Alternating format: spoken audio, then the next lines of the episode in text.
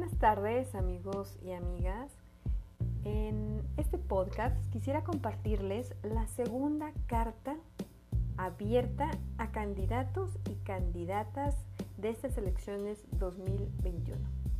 Sabemos que estas elecciones son muy importantes y bueno, antes de entrar en materia con la carta, me gustaría hacer una serie de recomendaciones a los ciudadanos. Sabemos que es súper importante que salgan a votar este 6 de junio y aquí unas recomendaciones. Primero, les recomiendo que el día previo al día D, que es día de las elecciones, le recuerden a todos sus familiares y amigos de la gran importancia que es salir a votar. En estas elecciones el mayor contrincante es el abstencionismo.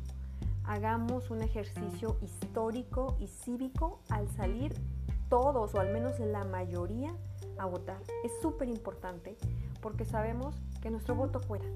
Y en estas elecciones debemos de hacer sentir nuestro hartazgo, nuestro enojo o todo el descontento que tengamos en contra de los que ya fungieron como funcionarios y realmente no dieron buenos resultados.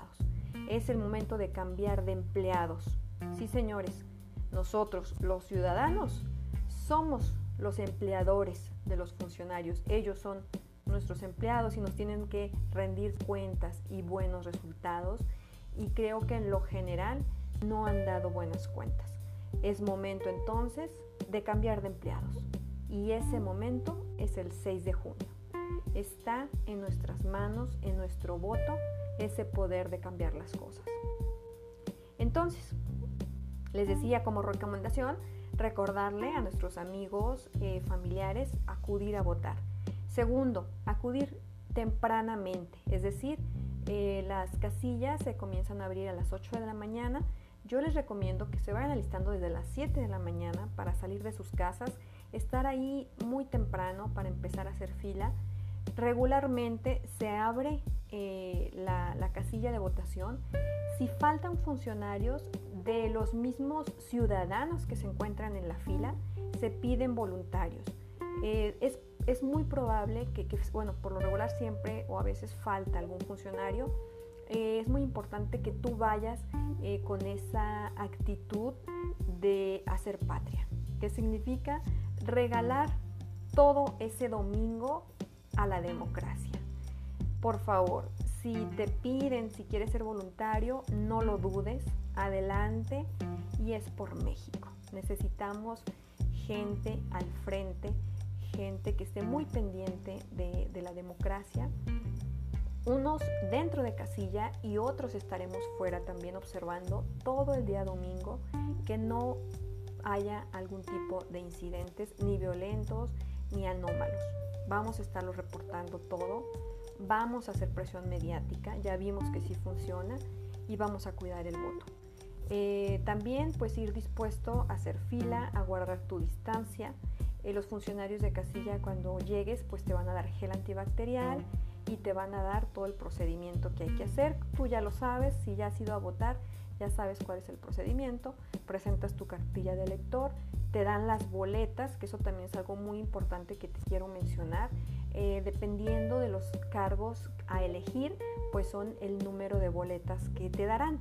Y aquí pues rápidamente te digo lo que son los estados de Coahuila, Quintana Roo, van a cambiar de diputados federales y ayuntamientos. Entonces, en estos estados te van a dar dos boletas. En los estados de Durango e Hidalgo se cambia diputación federal y diputaciones locales, te van a dar dos boletas. Los siguientes estados son los que van a cambiar diputaciones federales, diputaciones locales y ayuntamientos. Te van a dar tres boletas. Y estos estados son Aguascalientes, Chiapas, Ciudad de México, Guanajuato, Jalisco, Estado de México, Morelos, Oaxaca, Puebla, Tabasco, Tamaulipas, Veracruz y Yucatán. Los siguientes estados van a cambiar diputaciones federales, gubernaturas, diputaciones locales y ayuntamientos. Son cuatro boletas. Estos estados son Baja California, Baja California Sur, Colima, Guerrero, Michoacán, Nuevo León, Querétaro, Sinaloa, Sonora, San Luis Potosí y Zacatecas. Los siguientes estados van a cambiar diputaciones federales, gubernatura, diputaciones locales, ayuntamientos y cuarto orden de gobierno. Son cinco boletas. Estos estados que son cinco boletas son cuatro estados que son Campeche, Chihuahua, Nayarit y Tlaxcala. Entonces, atentos, por favor, como ciudadanos debemos estar bien enterados cuáles son los cargos a elegir en cada uno de nuestros estados, pero sobre todo también ya, es, ya deberíamos saber y conocer perfectamente a nuestros candidatos y a nuestros perfiles idóneos por los que vamos a votar este 6 de junio. Dicho lo dicho, me voy directo a lo que es la carta de, ah, bueno, ya es mi segunda carta abierta a candidatos y candidatas. Y dice así, en vista que avanza el tiempo electoral y el nivel de discurso político de la mayoría de ustedes no está ni cerca de las necesidades del país, me veo en la obligación ciudadana de emitir una segunda misiva. Primeramente les compartiré datos que seguro ya conocen, pero le dan la vuelta, pues les cuesta trabajo enfrentar y formular proyectos para combatir de raíz, que son los siguientes. México es el primer lugar en embarazo infantil en el mundo. 30 niñas de entre 10 y 14 años dan a luz cada día en México. 4 de cada 10 mujeres menores de 15 años son víctimas de violencia sexual. 400.000 embarazos de menores de edad cada año. La fuente es la OCDE, Amnistía Internacional y GIRE. Mis propuestas ciudadanas son las siguientes y solo son dos que en sí, como ya tuvimos una primer carta abierta, serían tercera y cuarta propuesta ciudadana. Tercer propuesta ciudadana. Legislar, gestionar y asignar el presupuesto suficiente a educación sexual como asignatura desde primero de primaria, con especialistas en la materia, para que los niños y niñas sepan identificar lo siguiente. A si son víctimas de abuso sexual infantil, ya que la edad promedio que tiene un menor al ser abusado sexualmente es de 5.7 años. B.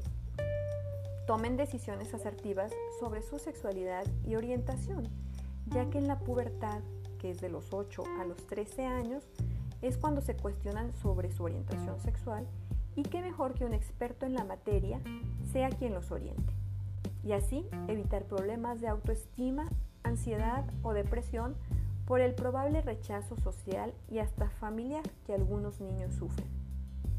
Dicha propuesta también se sustenta en el apéndice C de la norma oficial mexicana 047 para recibir consejería sexual y reproductiva en el grupo etario de 10 a 19 años sin acompañamiento. Cuarta propuesta ciudadana legislar, gestionar y asignar abasto del 100% de métodos anticonceptivos. Como sabemos, desde el 2019 existe gran desabasto de medicinas y métodos anticonceptivos. ¿Cómo podemos, ¿Cómo podemos recriminar el aborto cuando en México se les obliga a las niñas a ser madres y a las mujeres adultas se les niega el derecho a planificar cuántos hijos desean tener?